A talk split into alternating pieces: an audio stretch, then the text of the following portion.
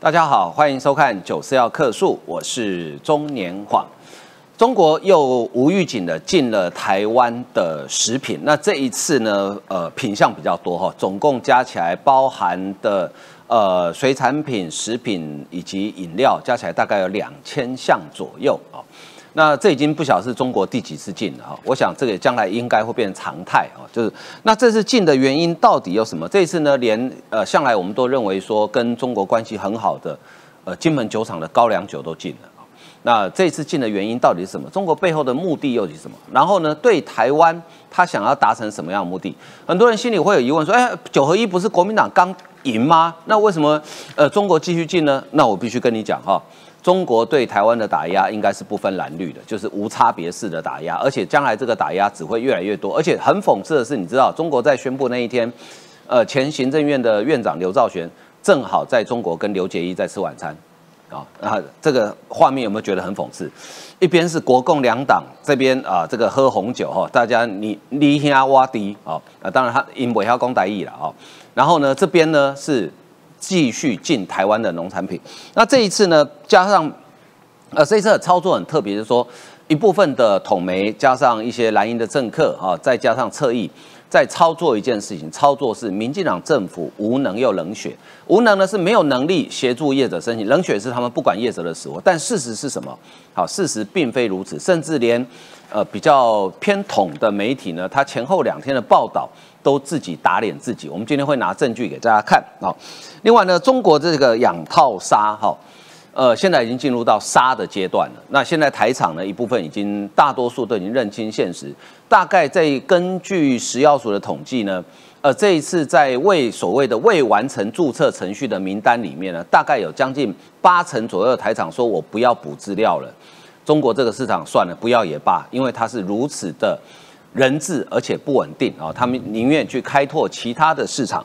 那另外我们来看呢，这个中国这次进，呃，有人评评估说，是不是因为它的经济出了状况了啊？那减少对外贸易，减少美元的支出。那事实上，中国现在的经济真的蛮惨的哦。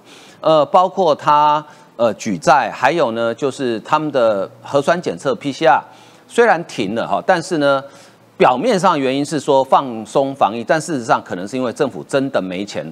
在支援这个连续做了三年的 PCR 啊，所以中国的经济未来会面对一个什么样的状况？另外一方面呢，啊，美国，呃，众议院通过了一个国防授权法哈，这个是跟参议院协商的版本，所以一般预料参议院应该会顺利通过。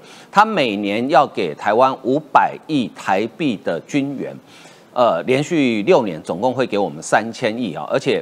众议院说绝对不会迟到，这个钱一定如期交付。那这个事情当然让北京跳脚。呃，我们台湾每年增加这五百亿的呃这个军事援助之后呢，当然就可以购买一些呃我们比较急需的武器啊，一直到二零二七年。那包括我们的沱江舰改配备雄三的飞弹。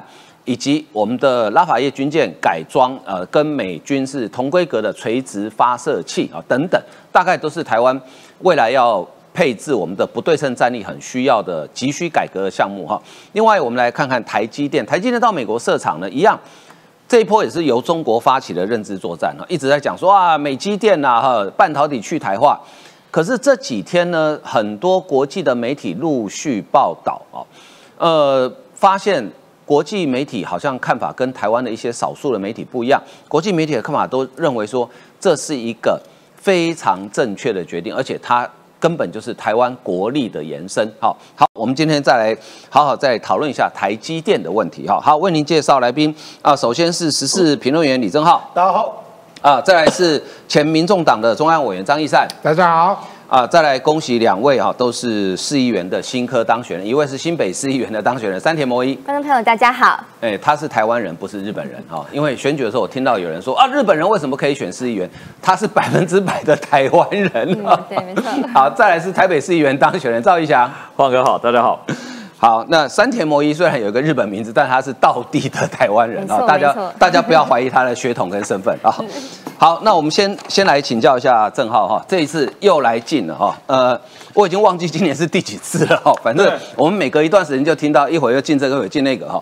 好像感觉上，我觉得这两天台湾的社会反应相对比较，大家好像觉得也习惯了，好像觉得也没什么，对。不过这次进的很奇怪哦，台啤、金门高，哎，我知道中国人喜欢喝这个所谓的白酒，对不对？金门高粱，然后。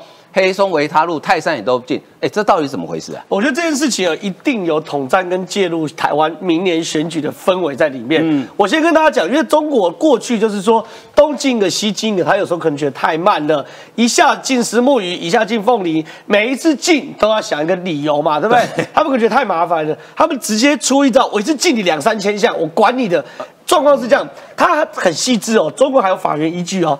中国在二零二一年通过中国新版进口食品境外生产企业注册规定。简单讲，它在二零二零年通过一个法条，这法条规定呢，所有要进入到中国的食品里面呢，你都要重新向中国的海关总署去做注册。嗯哼，听起来没毛病。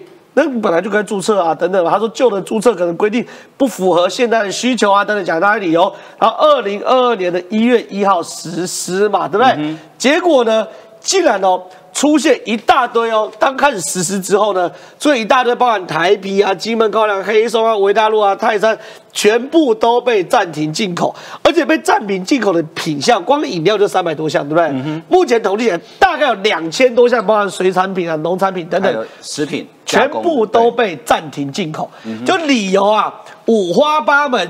有时候你文字不符合要求的六百二十一件，生产许可证明的不符合要求四百九十九片，企业申请书不符合要求三百九十六件，其他声明的三百五十二件，未按照表格的四十件，申请产品编码有误二十一件，不属于食品类企业有两件。可问题是哦，到底哪里文字不符合需求？嗯，到底你的许可要什么？其实坦白讲。因为大家如果做国际贸易的都是行家，对你如果今天中国有个标准的文字、标准范例，大家就照这个做嘛，而且不是一天两天做中国生意，长期做中国生意嘛，所以现在被人家讲嘛，这东西是采取什么不公平待遇嘛，对不对？而且呢是什么？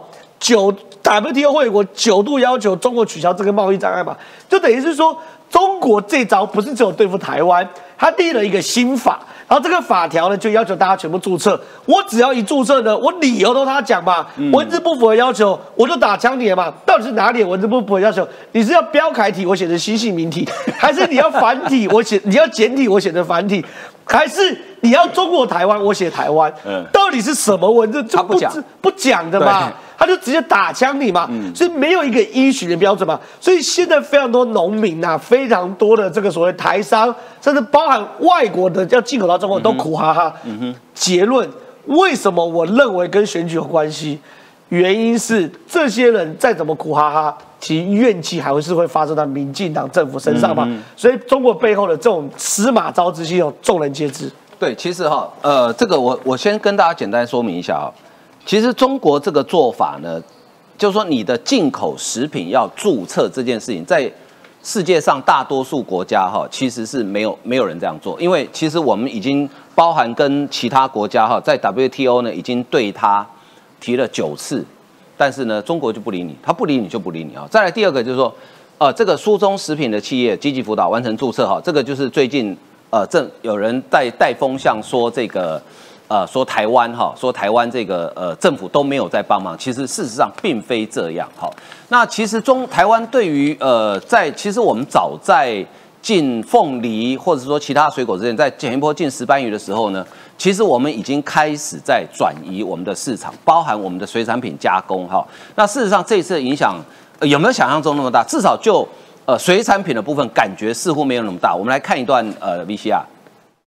明明注册期限还没到，却被暂停进口。台湾产品遭中国无预警禁止输入，现在引发政治效应。中国在去年公布食品输入要完成注册补件，日本政府去年辅导业者注册，国民党批为何台湾做不到？为什么日本做得到，其他国家做得到，我们台湾做不到？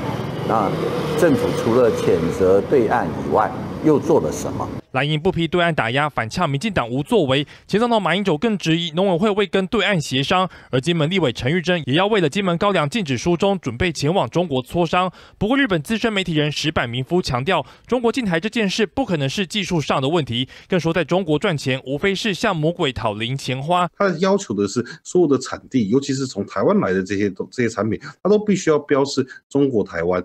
用这样的方式，同时间也可以展现，好像民进党政府现在执政的政府并没有把事情做好，而让台湾的产品在出口中国而受阻。这样的一个印象。党政人士透露，日本建立的系统，政府也有做，请施工所和畜产会辅导业者。其实政府早就动起来，从二零二一年十月起，已经协助业者补建三千两百三十二件，但合格注册仅七百九十二件，且哪里不合格，中国都不告知理由。那我们会寻求啊，像日本其他啊，由我们的国家来啊，尽力的来行销。我们已经在进行中，要靠这个东西本身好。哦，日本人说哦，台湾的凤梨哦，连心都可以吃，非常好。中国就是想用这样，那么增加我们的困扰，那增加这个农民的不安。政府早有准备应应，但中国打压之际，国民党却炮口对内，恐难获得民众认同。好，我想大家都很想知道中国这样进的目的到底是什么哈？因为它其实这个规定，刚刚郑浩讲那个新的规定，不是只针对台湾，它是对全世界所有食品要外销到中国，它都有相同的规定哦，只是对台湾特别严苛哈。那可是呢，这个等一下我们会来谈。那我们现在现在谈的就是说，哎，其实台商这次好像感觉看法不太一样。哎，某一说这次两千多家哈，大概有差不多一千八百家左右。他说我算了，我不要补件了，我以后不卖去中国了。对，这其实是我是觉得蛮夸张。我们可以看一下这个这个新闻哦。你看他写说，中国进我国两千四百零九件的食品进口，有超过一千八百件厂商无意愿再补件，嗯这就可以知道真的是蛮夸张。你看，中国无预警大规模禁止我国食品进口，受影响有两千四百零九件哦，其中有七成五超过一千八百件的厂商无意补件。卫福部次长王必胜昨天哦，他就有说到说。呃，食药署已经再三向业者确认意愿。部分业者也坦言不愿再把重心放在中国。那食药署收集中国海关总署的网页对我国各类产品的核准状况，十二月八号有效件数为一千零六件，但十日就骤降到七百九十二件。你看差这么多哎哈，没错，突然没错，而且注销的有三十一件，暂停进口的两千四百零九件，暂停进口以水产品高达八百八十七件最多，饮料类就有一百二十三件，饼干。类也有一百一十件，也是大宗。你看这个就其实可以知道说，你看中国政府真的就是就是大家就是在恶意找茬嘛，哈。那其实我觉得这个部分哦，可能就是会增加更多民众，甚至是呃我们的企业主、我们的所有的厂商哦，大宗的厂商会感到非特别特别的反感哦。怎么样讲？你看中国政府就是用。不同的理由要去禁止、去阻碍我们的食品，无论是刚刚讲到的这个水产品啦，甚至是饮料类、饼干类的这一些呃这一些东西，其实最大目的哦，我在想哦，其实甚至还阻碍我们的那个农渔产品的输入，所以最大目的，我觉得他还是在想要挑拨台湾人民对当前政府的这种不信任感、反感，因为你你看你要那么多规定。你要那么多限制，那民众跟厂商一定会心里觉得很不愉快。这这种行李郎嘛，就是最担心这些害怕严格的规定、繁复的这个程序嘛。所以我想哦，应该是中国政府哦，他们用不同的理由去禁止，甚至去阻碍，进而制造我们这个跟民众跟政府之间的压力跟对立哦。可是事实上，这种行为其实也让很多人看清。我相信。观众朋友，或是 或或是我们网友，哦都可以知道说，在中国赚钱，听话已经远远不够。而时不时我们就要担心说被禁止、被打压。其实这是一个非常不公平，而且是不自由的贸易环境。我觉得这个部分，这个是大家都渐渐的，就是日久见人心啊，大家都看得很清楚。所以，中国政府现在到底在玩什么把戏？那台湾的产品，我相信绝对有足够的自信可以走向世界，尤其像。跨国的生意应该要遵守这个国际贸易的规范，这个大家都知道嘛。那只有中国政府一直到打压，其实哎，真的是搞不清楚他们到底在做什么。所以保持呃诚信跟这种平等的原则，我相信这个在生意界、商场界之类的，大家都觉得这是非常非常重要。只有中国认为不重要，只有我 OK，你们才 OK。我觉得这个是呃，这个是自由贸易的世界跟中国之间。差别最多的地方，而且也不是说像中国这样随便找一个呃这个借口跟理由就随便禁止，马上禁止就禁止，要你怎样就怎样，甚至还要把你的配方拿出来。我觉得这个真的是非常非常夸因为他那个夸张申。注册的内容啊，巨细靡遗，写到说你连那个做那个好像是一家凤梨酥的业者，他说连我的凤梨呃跟冬瓜跟糖的配方都要登记欸。这个商业秘密，这个大家会不知道吗？所以我这边哦，黄哥，你看我这边还有一个这样子的新闻是独家，他说不甩禁令七成业者不补件，糕饼名店又配方配方外泄。嗯你看知名糕饼店的张张教营他就讲说，这个补件的话，它会牵涉到公司机密。哎，对公司机密这个对一间公司来讲是多么重要的一件事那就是。赖以为生的最重要的东西、啊。你看，他还说，我们就放弃补件了。中国方补件内容要求详细，连凤梨酥制成的面粉、凤梨和冬瓜馅。配方比例都要标示清楚，哎，甚至连蛋黄酥原料成分也不放过，还有制作的流程以及厂房大小，他也要管哦。商家忧心配方外流，只好拒绝补件，这个很合理嘛？所以你看，张教授他他张教授他就讲说，诶，他要求我们向公司厂房设定，还有我们的凤梨酥的配比的问题，所以我们就不方便公开。这当然不方便公开啊，这个对公司来讲是你的你的商业秘密，你的你的东西要好吃，你的内容物，所有的东西，甚至连厂房你都要公开，那这样厂商会愿意吗？对对我真的造成非，就是我有很大很大的疑问，怎么可以要求我们的厂商去做这样的事情？配方比你应该要知道，这个其实是每一间公司最重要的商业机密、商业秘密，这样流出去了，生意还要做吗？其实今天可能因为山田魔一来，所以我们今天的抖内有日币啊，应该是你在日本的粉丝啊哦谢谢谢谢对，一あり千がとうござ六百います元日币，我们很少看到有日币的抖内哦，比较少啊，真的啊。好，谢谢山田魔一给我们带来日币啊，好好，我们来看中国那个规定之所以不合理，不是我们说呃，我们说我们政府无能，所以找借口，不是哦，你看。 因为这个规定，我刚刚讲它是针对全球所有的国家，所以我们跟各 WTO 的会员国九度要求中国取消贸易障碍。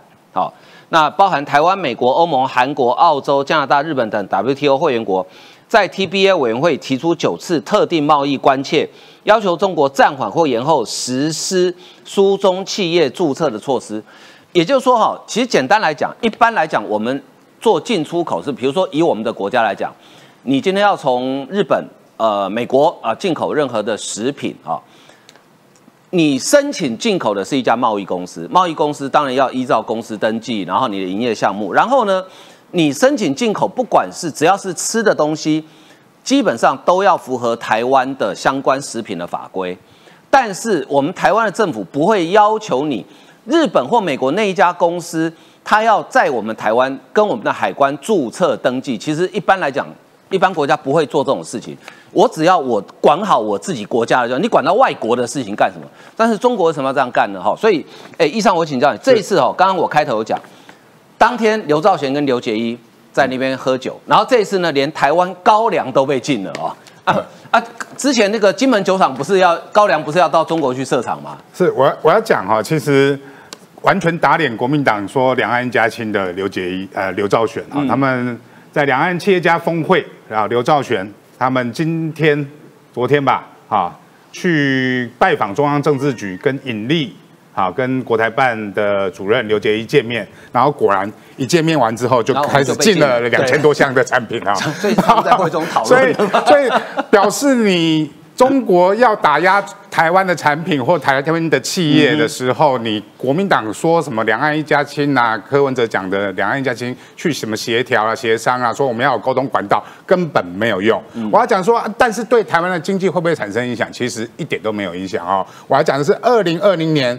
啊、的台湾对中国的输出是一千三百六十七亿，还比二零一九年成长了十四趴。为什么成长？晶片。晶片啊，晶片荒，所以二零二零晶片荒的时候，所有大陆的所有的企业厂商啊，他们的电子产品都必须囤所谓的晶片，所以大量的跟台湾进口的这些晶片，所以还成长了十四趴。那农产品其实是影响我们台湾最大，它进的所有东西，农产品是最大，它只占了十点二亿。十点二亿等于是一千三百六十七亿的不到一趴啦。嗯比如说所有的农产品加总起来，跟台湾对中国的输出外贸来讲，只影响了一趴。但是因为一趴是因为从事农业的多，对那我们要看它进的项目哈，啊，因为它会影响到农民的生计。所以我们看，其实都已经进光了啦，差不多啊，差不多都进光 前十大产品里面，现在已经有四项哈被禁，然后最近又进了什么布拉提啊，五仔鱼啦，不是布拉提，五仔鱼啊最近我的我的我脸书的朋友们不断的在午餐就开始吃五仔鱼哈哎，用新台币下架五仔鱼。那五仔鱼最近禁了，但是它是排名第五啊，然后但但是也被禁了，所以你看前十大已经五项被禁了。嗯那大家有没有看到说啊，禁了之后，二零二零年禁的时候，你的凤梨会不会比较便宜？不会啊，没有啊啊其实因为卖到日本 去。对对对，大家的世家凤梨还是一样的贵啊，农产品还是卖得出去啊，所以它这样的进农产品对台湾的农业跟农民有没有影响？事实上是影响很低的。也这要感谢一下哦，我们的农委会事实上有在帮农民解决这些相关的问题然后再来就是要讲说，那最近最新进的叫做加工食品加工品，对。为什么要进？因为大家都理解那个叫什么，譬如说泰山饮料、黑松沙士、台湾啤酒，大家都喝嘛，所以他会觉得哦，会不会影响很大？那其实台湾啤酒好了，哈、大家都最喜欢，尤其过年到了哈、要尾牙，大家都在那边喝台湾啤酒啊、那个台湾啤酒今天发新闻稿说他们影响一百三十万，一百三十万很多吗？听起来很吓人，很吓人，对。其实台湾啤酒、台湾烟酒公司一个月的营业额叫做五十八亿啦。所以台湾啤酒哈，大家最近想要喝酒就喝就就揪，不要说说用新台币下架台湾啤酒，不用用新台币下架哦。也就是说，中国的呃所谓的食品加工厂的这些所谓的呃禁止台湾产品的措呃禁呃禁止输出中国的措施比较多的叫做认知作战，它特别就是挑你们认识的产品，然后让你觉得说啊不靠我中国你不行。对那其实不靠中国，我们说真的，一人喝一瓶台湾啤酒，大概就可以弥平它整年度的那个营销了啦哈。所以。呃，我要讲的说，不要陷入中国的认知作战里面的呃影响，然后台湾的媒体跟台湾的政治人物也不要配合他起舞，因为配合也没用。大家刚才看过了，那个刘兆玄去中国，那其实他第二天就马上进你两千多项产品，那去有没有用？其实也没有用。嗯，对。那陈玉珍今天说要到中国去哈，不晓得他回来之后高粱会不会重新开放啊？如果他回来之后高粱开放，那就更证明中国就是要你去跪嘛。你你来跪完之后，我就我就让你让你继续开放。所以你想，中国很喜欢用这一招，对吧？包括他对付过什么澳洲、立陶宛啊哈。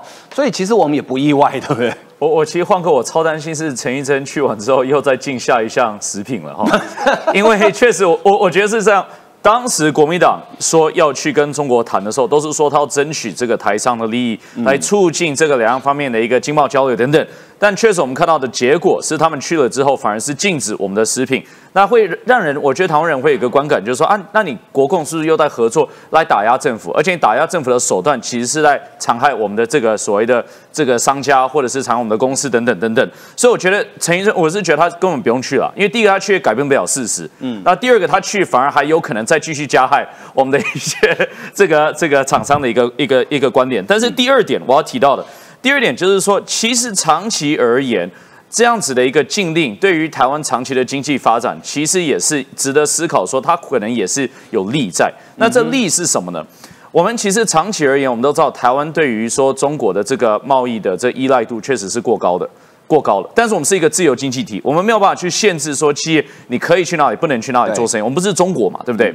所以我们只能透过跟其他国家讨论这个这个投资贸易协定啊，或者自由贸易协定啊，等等等等，希望可以用鼓励的措施。但现在中国反而是用限制的措施，一步一步限缩两岸的一个贸易，那也迫使我们很多厂商反而开始思考说，那是不是欧洲，是不是东南亚，是不是美国，是我们未来的一个发展对象？所以这个长期而言，可能对我们整体的一个贸易架架架构，可能未必是只有坏事。那再再来一点，我最后要提到哈。我觉得这简单说就是二零二四年已经开打了，总统选战已经开打了。我觉得我们从今天就可以看得出来，未来国共就是会用两个手段来赢得二零二四的选战。第一个部分是制造恐慌感，就是说今天我一定这个这个对岸有可能会打起来，所以会造成只有国民党当选的话，两岸才不会打。这是他们想要制造的氛围嘛？所以一搭一唱的，国民党说：“哎呀，这票投民进党就是青年上战场，然后国。”共产党就开始军演啊，有的没的，全部都是联合起来的一个一个一个超演的一个概念。但另外就是经济手段，因为过去国民党赢得选举，就只有透过一个手段，就是说，如果你投给我，两岸关系会变好，经济会变好。但是蔡英文政府已经彻底的去打破这个连结了。我们过去两岸关系确实是断的一个状况，但是经济发展是有史以来最好的一个状况。四小龙终于夺冠了。所以今天国民党会希望找回这个连结，那他们要希望塑造的就是说，如果你今天台湾选民你投给国民党的话，未来不会有这种经济的一个措施在，所以这个也是一搭一唱的状况。所以我就简单说，现在你看到这个刘兆玄在中国，其实我认为他们在谈的已经是接下来二零二四年的选战要怎么打。嗯嗯嗯，对。其实你如果了解台稍微对台湾的经济发展历史有一点点了解的话，你就会发现一个很有趣的现象哦。国民党一直在鼓吹说啊，我们要跟中国靠近，打开中国市场，经济才好。其实正好相反。蒋经国时代所谓有三不政策：不接触、不谈判、不妥协。那时候跟中国是几乎完全没有经济往来。那个时候台湾的经济成长率每年几乎都是两位数，甚至七趴八趴在成长。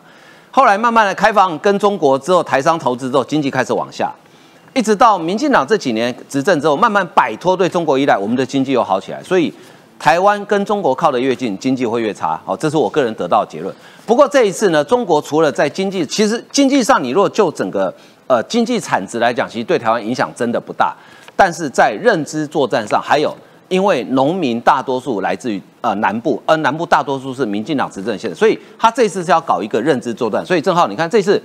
哎，台湾很多人配合哈，媒体、粉砖啊，政治人物都在配合，对不对？对，我觉得我们先讲一下，因为刚刚在讨论有遇到一个呃，遇到一个大家在判断，就是说陈玉珍这一趟哦，去中国大陆哦，到底能不能解禁，对不对？对。我要问个很简单问题，大家应该都同意，中国这次进台湾是政治因素。是。那如果中国进台湾的所有品项是来自于政治因素的话，陈玉珍就有可能政治解决它。我不管你承不承认这件事，因为明年陈玉珍要选举。对，因为今年国民党在金门县已经调了一席的县长，无党籍当选。对，陈福海无党籍当选，所以金门是中国非常重要的两岸统战的标的物。如果今年国民党县长已经调了，明年立委再调，假设被民进党拿下来，或是又一个无党籍拿下的话，这个基本是远离中国的统治的。所以我认为啊，陈玉珍这一次哦，去大陆，你看哦。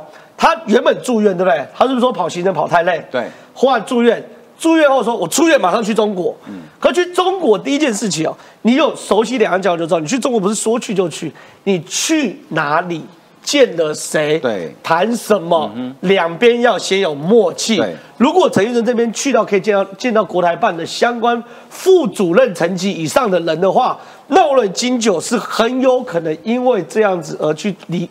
而而被解禁的哦，那我就问一个很简单的东西：陈玉珍不用谈多，就谈金酒就好。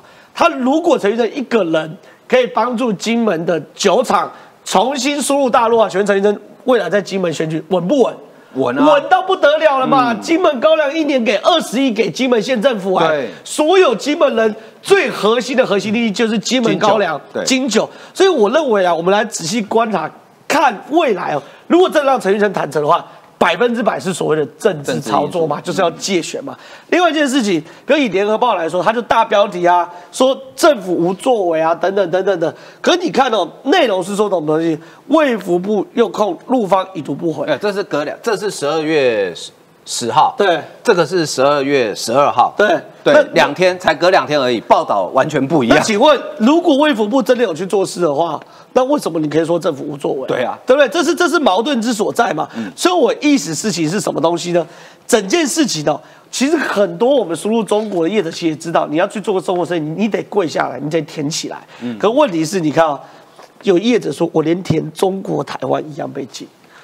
所以有些时候，你就算跪下去，就算舔起来，人家也照样敬你。为什么？因为背后有更大的政治目的嘛。他要让国民党捡到枪嘛，对不对？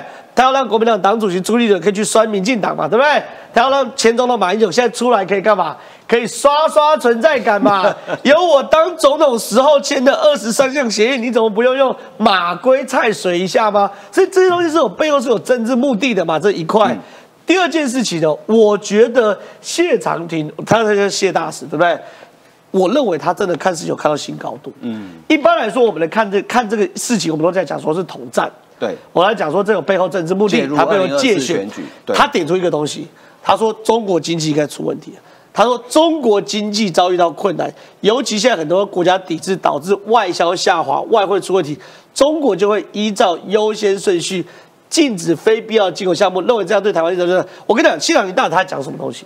中国现在内部经济出问题，他要扩大内需，他要保护里面的产业，他要保护，比如说好了，你今天要保让贵州茅台的这个是是的的销售量上升，怎么让贵州茅台销售量上升？台湾金酒不要进去，贵州茅台销销售量就上升嘛，因为这属于高档宴客酒嘛。对，好，你如果要让青岛啤酒的宴客的销售量上升，怎么让销售量？就台台湾啤酒不让你上去，我觉得这是一种保护主义。嗯哼，所以对于中国来说是一 gang 能够啊，就是谢长廷大使，我觉得真的看到问题了。你看中国财政压力有多大？他举国债已经举到三点三兆，是史上最高的。我们讲说他每每一年，这一年每光是防疫都要花好几兆。对，他光是疫情的关系封锁，他的外资也损失好几兆。所以你知道吗？我认为第一个，谢长廷大使看到问题，第一个是做所谓的这个经济的保护主义，因为它不是只有对台湾的。我要讲，我就要保护白酒，我就把全世界白酒挡在外面。对，我随便有个理由让你不要进来，我就要保护中国的这个所谓的好水产养养殖业，我就让全世界水产都不要进到中国。那中国人的只能吃中国水产啊，就只能百分之百的扩大它的内需了嘛。有一个关键，而且他提到说什么东西？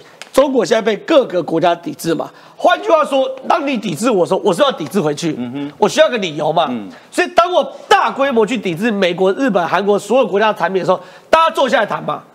你要我开放 OK 啊？你也让我的中国不要继续抵制我，增加未来谈判的筹码嘛，对不对？所以我觉得这件事情哦，真的。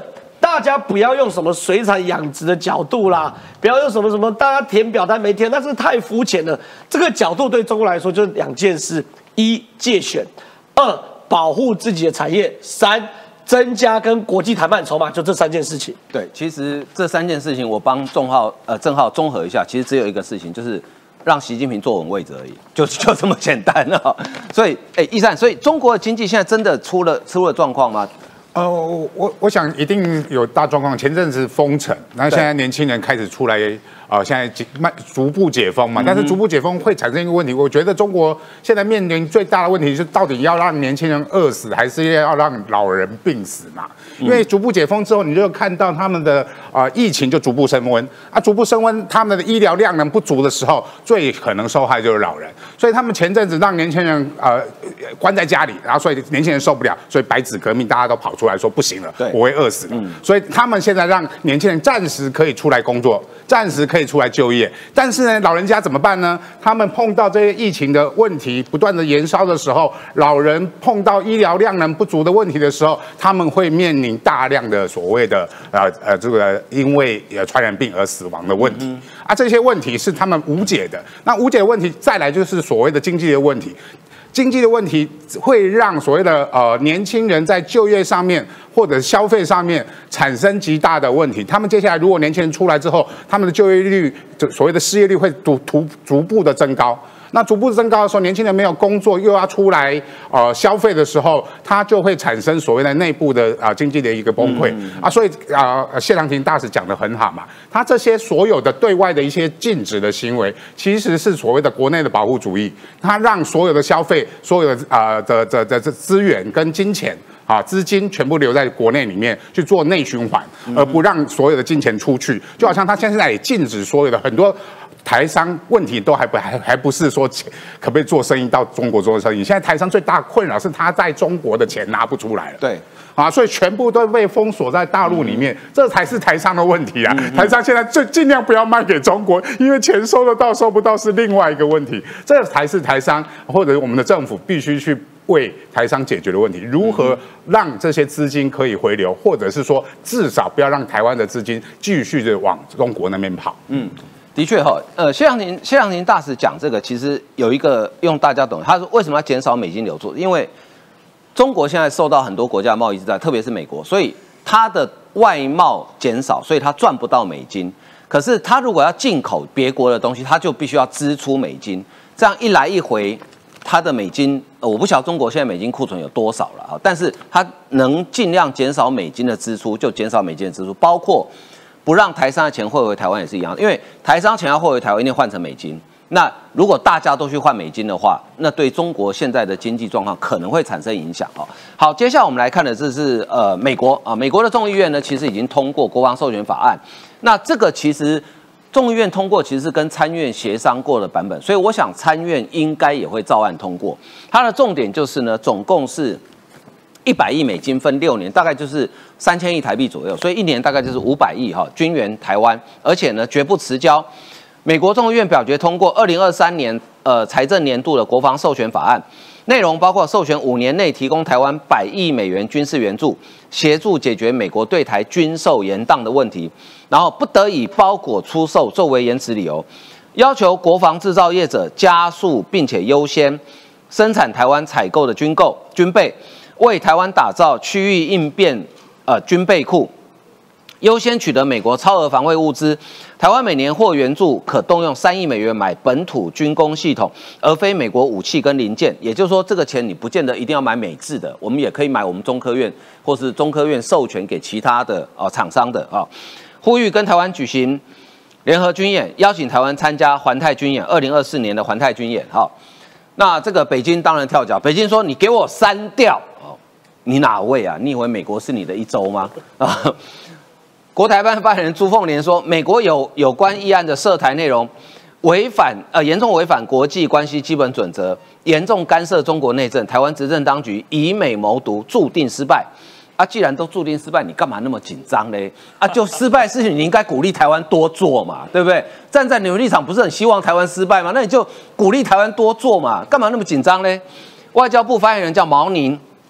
他说：“台湾问题属于中国内政，美方应该恪守一中原则跟中美联合公报规定，删除法案中的涉华消极内容，停止打台湾牌，哈，然后搞以台制华，哈。所以这个哦，就是说哦，他明明很在意这件事情，但是装作好像无所谓的样子，哈。不过呢，其实我们当然有了这个钱哦，这个请教郑浩哈。”我们现在在打这个不对称战争，所谓要把台湾变成一个刺猬岛啊。对，在海军上面好像也有多了一些新的配备，对而且不止有新的配备，还有新的战术，而且新的配比。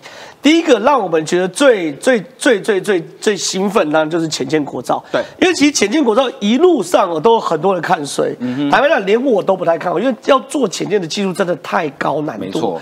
就即便以台湾来说，现在至少看到有美国的协助，有欧洲的协助，还有韩国加日本的协助，几乎是请全世界之力在帮台湾去做前建国造，到底造不造得成？哎，其实坦白讲。都蛮问号的，可很有趣哦。现在既然有新的讯息出来了，潜舰原型会搭配十八枚美制重型鱼雷，欧美等国协助打造船体跟战系，这东西都还不是我要看重点。我要看重点是，他们说明年九月就下水。明年九月是二零二三年的九月，对，就下水了，很快耶。对。就是要压时间了，因为我们二零一六年蔡英文上任之后才开始有计划，然后推动，然后等于是只花了大概五年，其实到去年才开始真的动工。对，去年才开始真的动工，然后工程师才开始到，然后就现在状况是这样子哦。他说这个哦，你看军方人士指出前舰原型舰的建造有欧美等国协助，包含等等等。可这个原型舰，军方人士说明年九月下水，所以意思是这是有一个军方的人士出来背书，告诉大家明年九月要下，哎。这个是大新闻哦，对，明年九月没下水，他这个居然是皮会被扒掉，哎，对，对不对？国安部长可能会被被被骂到臭头，哎，会影响选举，啊，明年九月是选的最热的时候，对，所以说对于我认为啦，不管从政治的考量，或者是从军事极度需求考量，明年九月下水都是一个非常非常重要的里程碑。为什么？因为我们讲过太多次了，如果我们台湾配备先进潜舰。就可以对中国的登陆战做成极大极大的威胁嘛？好，这是第一块。第二件事情呢，我们的这个沱江级的军舰反舰飞弹要改成八枚熊三四枚熊二，这东西是战术运用调整的关键。什么意思？我先跟大家讲，因为我们台湾在俄乌战争之前，其实已经有认知到说不对称作战很重要。对。你跟他比船坚炮利，搞不定的啦。嗯，你不可能像中国一样做那么多的船，对，弄那么多的大炮，那么多的人。可是呢，俄乌战争告诉我们一个概念，叫做以小博大。嗯你只要能够把整个战场感知做到最好，你像是一个开图一样的透明的亚太的话，我们就可以以小博大。所以呢，其实我们的沱江舰跟塔江舰。这个东西其实当时设计就是一个不对称战战争的状，其实李喜明的概念呐、那时候就是说，好，我们弄个几百吨级的，中国都三千吨、五千吨，甚至万吨级的嘛，对不对？嗯，我们几百吨级的，可是呢，我们上面配配雄风飞弹。打带跑，打完就跑，打完就跑。你可以想象，它就像一个水上的一个阿兵哥，拿了一个刺针飞弹、或一个标枪，射完就跑走，射完就跑走。我去咬你一口，把你击沉，甚至不用击沉，你急冒烟，两三枚让你急冒烟了，你就你就不能渡海了嘛？你要拉回拉回去了，就叫做不对称作战。好，可更有趣的事情是我们沱江舰哦，沱江舰原本配备，我先跟你讲是八枚熊二，四枚熊三，可是现在要改成。八枚熊三，四枚熊二，反过来，反过来，反过来，因为熊三飞弹射程更远，对，它的火力更大，它可以更容易去集成所谓的这个重型军舰。对，其实啊，如果可以的话，国军早就想要八枚熊三，四枚熊二，嗯，可预算考量，嗯因为我们有编列预算，我们目前 GDP 在占军费预算在二点四左右，嗯，逐年增高。这次是因为预算够了，我们才改为八枚熊三，四枚熊二。嗯，所以甚至国际来说，未来不排除熊三增程型。嗯，哦，熊三增程型就很可怕哦，熊三增程型就可以打三百公里以上。嗯，三百公里是什么概念？台湾海峡才一百多公里，它可以从巴士海峡。的尾巴聚集到台湾海峡北边哦，所以它会变成你根本抓不到你的对手在哪里。要想当中国开始渡海大型军舰的时候，我们有几十艘、十几艘沱江舰跟塔江舰在整个台湾海峡周遭在游荡，然后每一个里面配备八枚熊三、四枚熊二，打完回去再装，打完回去再装，那整个台湾海峡会是变成一个多可怕的天险？这东西是海军战术的的的调整。这个我们拉法叶，我们台湾很久没有买军舰，对我们台湾买军舰呢，其实最。最最最回溯就是拉法叶舰，拉法叶，拉法叶呢？这个军舰呢是来自于这个法国的军舰。过去拉法叶我们一直都希望有所谓升级，可法国一直没有让我们升级。可最近也是因为国际局势的改变，法国决定帮我们整个拉法叶舰做大改装。哎，这不是加点东西改点东西，原本哦我们里面战管系统跟雷达升级，这是软体的升级。重点啊。原本拉法叶上面配的是我们的海虫速飞弹，嗯，海虫速飞弹其实坦白讲，这蛮老，不太老了，三四十年，而且射程又短，射程又短。然后海虫速是你看得到才打得到，就是没有视距外的，所以基本上以现在战争哦，用海虫速几乎等于没用。嗯可是我们中科院一直以来都有海剑二的防空飞弹，最近研发成功。对，海剑二是脱胎自天剑，嗯哼，都是做所谓防空飞弹的。那装在船上就从天剑变成海剑。所以海剑二，可是海基克是现在最先进的垂直发射系统。刚刚华哥讲，为什么要垂直发射系统？原因很简单，海虫叔是个炮管，我对着这边，我就可以去去去打。可是我炮弹从后面来，你就要掉头。等你掉头，人家已经把你打沉了。而且我掉头都会射到舰长，好，会射到舰长，没办法掉头。对，出打击。所以其实美国早就发，早就做所谓的垂直发射系统，就是我先往上发射，我再决定往后面左边射。所以垂直发射系统是现在最先进也是主流技术。我们也有能力做垂直发射系统，可我们没有能力把这套垂直发射系统安装在拉法叶舰上面，因为它涉及到机电，涉及到指挥系统，涉及到管理系统。现在法国说我们会帮你全部处理好，统一帮你处理。你看啊，法方对于这次海军拉法舰的性能提升案非常大方，其性能提升规格与新加坡海军可谓及非常喜欢这件事一致。换句话说，现在啦。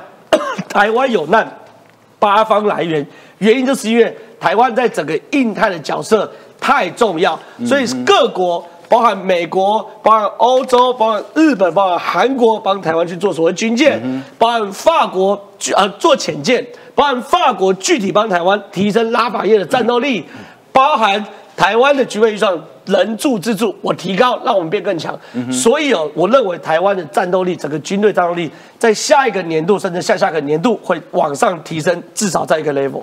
对，的确哈，因为这个垂直发射系统，因为我是不晓得，呃，装在拉法叶上这个垂直发射系统啊，它跟美军的系统是不是可以共用？我我猜应该是可以了，因为美军其实很早以前就一直在跟台湾讲说，你们要不要做那个垂直发射系统？因为为什么呢？万一战争的时候，万一台海发生战争的时候，如果双方系统共用的话，我们飞弹不够没关系，美国飞弹来就好了，就装在装在我们的发射系统里面，直接就可以发射出去。对，这个这是呃，我不晓得这个拉法叶上面是不是一样。不过呢，刚刚讲到说我们在做前舰的时候，其实很多人唱衰，所以一战当时其实不止呃国民党党预算，国台办也唱衰说这个注定会失败，结果我们明年九月就要下水了。呃，我觉得是这样的，物就是和平不是求来的，和平一定是自己积极备战，然后包含说你外四方来源、八方来源的情况下，人家你有自己有作战的准备。很简单，我们有金国号了，人家美国才会卖给我们 F 十六，所以我们自己会做潜舰的，即使没有别人好，但是你自己会做了，美国就会卖我们更先进的。对，这样的观念里面就是我们要积极备战，和平才会来了哈啊！所以这样的情况下，说啊，中国到底会不会？很多朋友问我说，中国到底最后会不会打台湾？这个问题在于说，你有没有能力让他不敢打？如果你让他不敢打，他就不会打。乌俄战争的情况其实给中国一个很好的教训。这个教训就是说，如果中国我没有准备好打台湾，或者只是在在台湾海峡里面变成美国的箭靶而已嘛。所以美国最喜欢他来打台湾啊，他一次可以把中国的国防军力往后退十年、二十年，那美国可以继续独霸世界十十年、二十年。所以台海战争会不会发生，在于说你有没有积极准备好。而不在于说像刘兆玄这样去中国去一趟，两岸一家亲讲一讲以后你就不会打了，不会。任何人执政，包含讲白一点，下一次的总统，二零二四的总统，不管是谁，国民党的还是民进党的，中国只要他有能力打，他一定会打。但是他现在就是他没有能力打，那他为什么会打？很简单，现在最大的问题，刚才谢长廷呃讲的很好的就说，我们要预防一点，就是中国在政治、政治跟经济的崩解过程里面，它有两个项、两个部分要去处理。第一个就是维稳，当他没有办法在内部处理维稳问题的时候，他就会对外寻求冲冲突来。导致内部的团结，那这样的对内的啊外部的冲突里面，它会不会形成一个不理性行为？你有问我啦，以现在来讲，他只要到台湾海峡里面都是变成美国的靶子的时候，他就不会嘛，在理性上判断是不会。但是他会不会因为像俄国也知道他打乌克兰就不会成功啊？但是西普丁为什么去打？因为是不理性的结果，他是为了维持他国内的政权的呃位置跟他个人的所谓的权利，所以他进行了这个战争。那习近平。政权会不会因为这样的不理性来导致这样的战争？我觉得不能忽略它，所以我们要积极备战。积极备战的结果就是，他如果来了，我们也可以再摧毁他在台湾海峡当中。嗯嗯，的确哈。好，那我们再来谈一下这个前一阵子这个认知作战，中国打人凶，就是台积电到美国亚利桑那州凤凰城去设晶圆厂这件事情哈。呃，一开始的舆论导向是说啊，你看民进党政府无能，台积电要变美积电了啊。奇怪，我当时就在想说啊，德国福斯汽车、奥迪、宾士都到中国去设厂，啊，怎么宾士没有变成中国宾士，变成中国福斯哦，中国奥迪？德国人好像也没有去骂德国政府，说你看你们无能，我们的汽车厂都跑到中国去了哦。好，第二个呢，就说呃，因为这个晶片呃半导体，因为台湾的太太重要了，所以呢要半导体产业去台化哦。好，一直到十六号这个上机典礼了，呃，上礼拜我节目中我曾经讲过。那天基本上那天没有受邀参加典礼的哈，就是在全球半导体业界里面算是不算是个咖了，因为所有的大咖那天都去了啊，你没被邀请大概就不算是个咖了哦。好，这时候这几天其实国外国际的媒体开始有一些报道哈，那当然中国当然继续打认知战，但是很有趣的是，我们知道这个我们中文翻成领英的哈。啊，那是一个大概就是属于比较高阶企业，它有点像我们的数字求职网，但是它它的内容丰富很多了啊。哎，也被出征哎，结果你知道，哎，你想说台积电进不 SMO 竟然去帮我们的台积电讲话。我先讲一下，晃哥，如果当时国民党继续执政的话，现在就不叫台积电，叫中积电呐。对，中积电呐，因为当时二零零二年那时候还是阿扁执政的时候，国民党中央就开了一个记者会，说请政府放手。让晶圆滚出去，那晶圆就是晶片的一个来源嘛，对不对？啊，滚出去的意思就是让他们去投资中国，让他们来中国设厂。所以其实早在二零零二年，二十年前，国民党当时就已经支持说，我们的台积电不是去美国，是去中国设厂。所以今天二十年后，我们去我们最好的盟友去设厂，反而这个国民党出来反对是很奇怪的一件事情。可是我很快讲两个面向，第一个面向是什么？国内不用担心，因为今天台积电已经讲白了。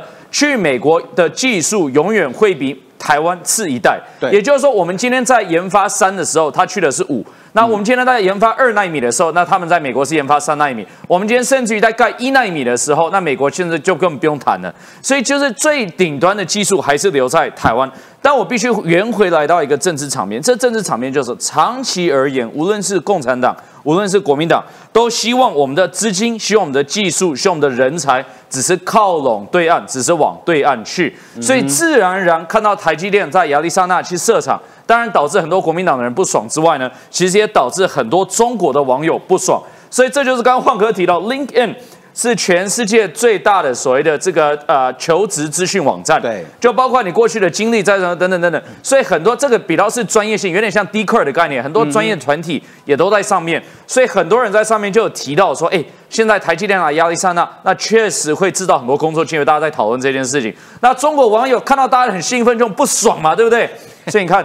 哎，在场的小粉红，如果你现在还在花时间在九十要棵树留言的话，你不如快跑去 LinkedIn 啊！现在所有的好玩的戏都在 LinkedIn 上面了。所以今天 LinkedIn 很多中国网友就出征说：“哎呀，那个你台湾就是我们民进党卖台了，然后这个是台积电要变美积电了，等等等等，关他们什么事？我先不评论了哈。嗯，但是确实有很多人去反对他们，去讲说你第一个你根本不知道你在说什么。”第二件事情呢，这整个对台美关系是有帮助的。那第三个，连业界都看好这件事情。提简单说，ASML 为什么重要性？因为全世界的晶片体的供应商，它的这个所谓的制造的机器都是来自 ASML，也就是说，它是台积电的台积电啊，台积电的上游厂商就是 ASML。ASML 全世界都希望可以拉拢它过去。我简单说，如果中国可以拉拢 ASML 过去的话，那它未来也是会有一个蓬勃的一个晶片厂商的一个发展，但它拉拢不了。所以 ASML 最在意的就是晶片体的一个整个的一个商业状况。他看到台积电去投资美国，他是欢迎的，他是支持，他觉得很棒。未来甚至于要持续的提升台美关系。那我最后要提到一点。我们看到那个记矿哥说完全没错。我们看到那个记者会，台积电的记者会，拜登也有去嘛，对不对？对。那包括很多美国的这样，还有去一个人，你知道谁吗？谁？Tim Cook，啊，这个苹果的执行长嘛，也跑过去了。那甚至于他直接讲说，未来这个我会跟天啊那个台积电继续携手合作这件事情。所以你要说去。亚利桑那对台积电是不是有政治的因素？一定有嘛，对不对？但是从一个商业的因素来说，这绝对是对台积电最有利的。为什么？因为它最终的客户，它的所有的最终的所谓的厂商会采购它的这晶片体的，全部都是美国的公司。美国的公司欢迎，美国的公司希望，美国的公司希望在这里跟你继续采购晶片。所以我说，台积电去亚利桑那，我认为对于台湾而言，对台积电而言，都是一个正确的决定。其实那天的那个上机典礼的记者会，有一个人角色蛮尴尬，就是 Intel 啊，因 Intel 的执行长基辛格那个时候正好在台湾，所以他另外派了代表去。其实 Intel 跟台积电呢，呃，这个关系就很复杂，因为 Intel 也做晶圆代工，但是它的技术没有台积电好，可是它的 CPU 也需要台积电做的晶圆代工，所以它跟它既是竞争对手，又是客户关系。哎，如果连这种关系很复杂，一时一时三呃。一时三刻说不清楚的，Intel 的执行长季辛格他都讲说啊，台积电去美国很好啊，没有问题啊。而且你知道，呃，台积电去美国那个，它生产出来，比如说一样是三纳米的晶圆啊，它的成本如果我没记错的话，大概会比台湾生产大概贵五十趴左右，因为它成本相对高嘛。因为你知道，亚利桑那州是一个沙漠，没有水，台积电还有很多水，那水怎么办？听说要跟加州买水哦，但是那个成本会很高。可是成本高，你觉得台积电笨蛋吗？台积电为什么要去？他算过嘛？成本高很简单啊。那你美国厂商，你的高通、你的 NVIDIA、你的辉达、你的 AMD、你的库克、苹果，那成本高我就转嫁给你啊。因为反正这些是品牌，他们有能力转嫁给终端消费者嘛。所以对他来讲，成本高没差。好，那很多人可能也不知道，台积电在那边做好晶圆之后，他美国没有封装，那封装怎么办？坐飞机回来，坐飞机回台湾封装，去高雄日月光厂，或是台积电在龙潭的自己的封装厂，封装完之后再坐飞机回去。然后再出货给客户，为什么为什么这么麻烦？对，为什么这么麻烦？因为美国觉得我有需要啊，就这个道理很简单。其实有一个秘密，大家都在猜了，就是说，你看它的量产哦，呃，第一期工程大概一个月两万片，其实不多，但是对美国来讲，这两万片很重要。万一万讲万一哈。台海发生战争的时候，美国的军事武器它没有晶片怎么办？因为台海发生战争，我们的晶圆厂一定没办法工作嘛。那我至少我在亚利桑那州，我至少我保有高阶制程，一个月至少两万片嘛。那我的军事武器应该还可以运作嘛。不过在这一次哈，其实除了媒体啦、政客唱衰之外哈，这个某一有一个很特别的角色，就是所谓很专业的分析师。我们一般来讲看到这些分析师，我们觉得哦他很专业，对不对哈？那这个人呢也唱衰，结果呢马上就被这个很多人找出说，当年哦。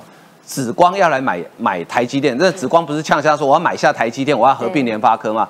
当年他是积极鼓吹，而且哎一直在吹捧紫光，就后来现在证明，呃穿越时空打脸自己了。所以我在想哦，他连这个都要造谣，看走眼就算了，他还要造谣哦。你看，其实这也也是人家就是有报道啦，《自由时报》的那个报道哈，他就指出说他多次看走眼，二零一四年曾被张忠谋当众打脸哦。你看他。造谣造到最后，他还被人家打脸，怎么讲呢？好，他说，二零一六年曾对中国紫光并购台湾 IC 产业的呃这个表示，中国对半导体的布局是在全球找伙伴，台湾拒绝就是为自己树敌。此外，其中在二零一四年的巴克莱证券喊多利旺事件，也曾轰动一时，多次分析呃失误，令专家直言说，他根本就是在唱衰台湾了。人家就一直在拼命的，一直在找出路了，然后他还要一直砍断别人的路线。我也是觉得分析错误，而且他还是一个知名的这个可以说是知名的专家，非常非常有名。只要是业界行界，基本上大家都知道他。而且除此之外，我觉得他怎样看走眼？我觉得呃，其实很多报道都指出，甚至是连德国的媒体哦，德国的媒体他都说台湾是地表最重要的地方，人家都这么讲了。德国柏林的大报《每日镜报》，它是十日大篇幅来报道说台湾半导体产业对呃这个全球的影响力，还有台韩呃台海局势的这个问题，指出说台湾是地表最重要的地方，如果失去呃这个台湾晶片的供应，全球发展就会停滞不前。因此，保护台湾不受中国侵略的重要性，其实大家都可以知道的。其实呃，在脸书上面，我不晓得知不知道这个徐美华教授，嗯，应该他也蛮有对，他其实就有在分析说，在二零一六年那个呃这个知名的分析师啦哈，他接受《工商时报》的专访内容，他有说到说开不开放呃入资来台湾投投资 IC 设计的产业。那他反问记者哦哦，这位分析师还反问记者怎么样？他说：“那我们还要杀死多少科技产业？当然要开放啊！”跟刚刚那个手板那个好像是同一个人，一样对，同一个 同一个人，他也是曾经这样子讲过，他也是这样被打脸哦。来，还有好几次，我来我来念给大家听哦。他说：“以现在的手机产业链来看，一旦进入损平的竞争，好。”呃，高通有有过去的授权费可以支撑，展讯有大陆的资金可以盖住其亏损，那联发科能有什么啊？他都是这样子的言论哦。二零一二年他是这样唱衰联发没错，他一直一路，他可以说是一一路唱衰下来了。你看好几次。你看，他还说哦，他说联联发科现在没有渴死，也没有树敌，更没有坐困愁城，台湾经济更没有枯竭。相反的，联发科手机今天 A P 出货量已经连续多季稳坐世界第一，他已经超越高通。对对对，他说连龙头老大高通都被他超越，崭新不知道掉。掉到哪里去了？甚至连这样子的言言论都有，所以我在想哦，呃，我觉得这位分析师对中国的分析是，呃，他都是非常正向乐观的，但是对台湾，哎，不一样哦。他一路二零一二年到二零一六年的访问，他就是始终如一，都是唱衰，没有别的，就是唱衰啊。可是我觉得这已经不是新闻了啦，问题也就是呃错的离谱，以他这样的分析又被张忠谋挡脸，好，谁还相信他的分析？对不对？他那么那个这么知名的人，然后你还可以呃唱错这个呃唱衰台湾，讲到这样子的部分是也蛮夸张的哦。所以你相信张忠谋的言论，还是相信这位分析师的言论？我觉得大家可以去看一下，可以去想一下这样子的问题。所以我觉得他就是在造谣啦啊！这就是他对中国总是带着一个可以说是呃粉红色的滤镜啦，小粉红粉红色的滤镜在在看。嗯。可是现实情况却不是这样。你看，以现在这样，刚刚刚刚晃哥也有讲啊，对不对？Vincent 也有讲啊，这个部分都是他哦错估了这个部分了哈。我觉得现实不是这样，所以你去看看说分析师他看走眼了。那你为什么要跟着他投资？嗯，对不对？好多事情都觉得非常奇妙。那为什么大家要跟钱过不去？所以你就不要再听他的言论了啦。我觉得就是这样子的，就是这样子的这个分析嘛，哈。那我觉得台湾政治人物其实呃有一部分的啦，哈，特别是呃，我觉得国民党的呃候选人啦，哈，甚至是现任的呃很多呃国民党的政治人物。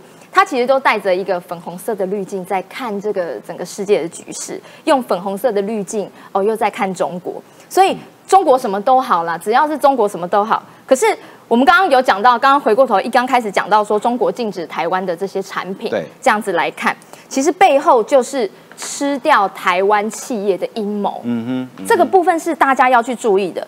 结果这些带着粉红色滤镜的政治人物，哦还要这样子唱衰台湾、看衰台湾，我觉得，呃，这样子看中国政治人物跟媒体，还会说只要。只要可以赚钱啊，有什么不可以？嗯哼，因为这样子的言论真的令大家会觉得很奇怪。其实我觉得现在年轻，无论是年轻人还是企业界，大家都可以看得很清楚。我们一路上碰到了多少问题？中国的打压，中国的施压，我们还要这样子看下去吗？嗯，其实你看，台积电更早以前是到日本的熊熊本啊，也是盖晶圆厂，当时其实并没有讲说什么呃变成日积电，或者是说呃去台化哈。那为什么这次去美国呢？主要就是中国在背后发动所谓的反美，好，他利用这个机会去鼓动台湾的反美情绪。其实台湾很少人反美了，好，就是台湾真的很少人反美哈。那你如果讲到投资的话，呃，巴菲特大家都认识嘛，不是大家都知道嘛？我是不认识的啊，我知，但是我听过这个名字，就巴菲特，他最近买了多少台积电股票？那就纯投资论投资，你相信巴菲特还是相信那个分析师陆行之呢？呃，他们谁赚的钱比较多？这答案应该很清楚了吧？巴菲特如果不看好台积电，他为什么买台积电？而且请注意哦，巴菲特买股票很少短线，他几乎都是长期持有，所以表示他未来是看好台积电的啊。所以不要再相信那些呃中国股动的认知作战，什么反美哈。台积电去美国投资，这其实是台湾半导体实力跟台湾国力的延伸。好，今天节目为您进行到这里，非常感谢大家收看，谢谢，拜拜。